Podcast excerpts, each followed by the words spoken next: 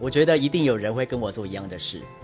其实我不太喜欢吃饼干，除了品客，所以呢，我收藏的东西就是品客的罐子。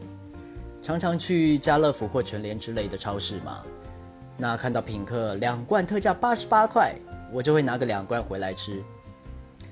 而且呢，一段时间它就会推出那种限定版本。